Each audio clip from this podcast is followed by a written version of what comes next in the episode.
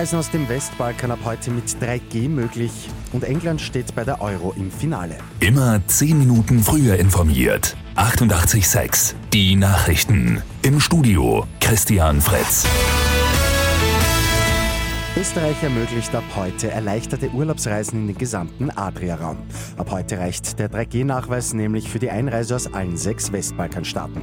Bosnien-Herzegowina, der Kosovo und Montenegro kommen neu auf die sogenannte grüne Liste. Auf dieser sind seit der letzten Woche schon alle EU- und EFTA-Staaten, außerdem Serbien, Albanien und Nordmazedonien. Russland hingegen kommt auf die sogenannte rote Liste und zählt jetzt als Virusvariantengebiet.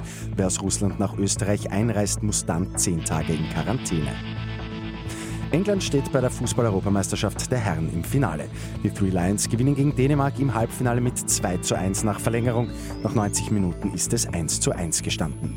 Das Goldtor erzielt Harry Kane in der 104. Minute.